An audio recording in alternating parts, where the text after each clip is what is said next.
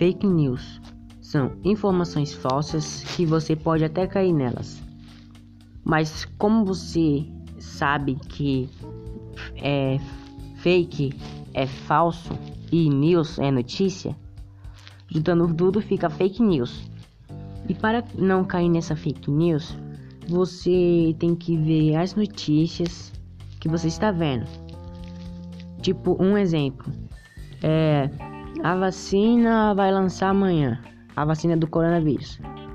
Aí você vai ficar surpreso, né? Tipo, você vai querer ir lá no lugar para poder tomar essa vacina. Que todo mundo está querendo agora, no momento. Então, você tem que pesquisar bem em outras plataformas digitais. Tipo um G1 é, e outras e outras outros jornais que você já viu por aí.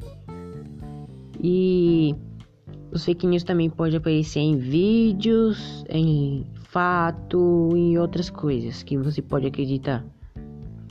Mas para não cair nesse negócio, na verdade, você tem que ter muita concentração, muita atenção do que os outros falam.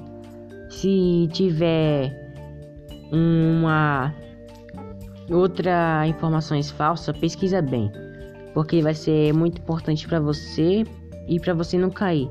Se você ficar postando toda essas notícias falsas que todo mundo acredita, você pode pegar uma pen penalidade de não sei quantos anos. Então é por isso que tem que ter cuidado, a vez de você postar ou compartilhar esse, essas notícias falsas ou vídeos.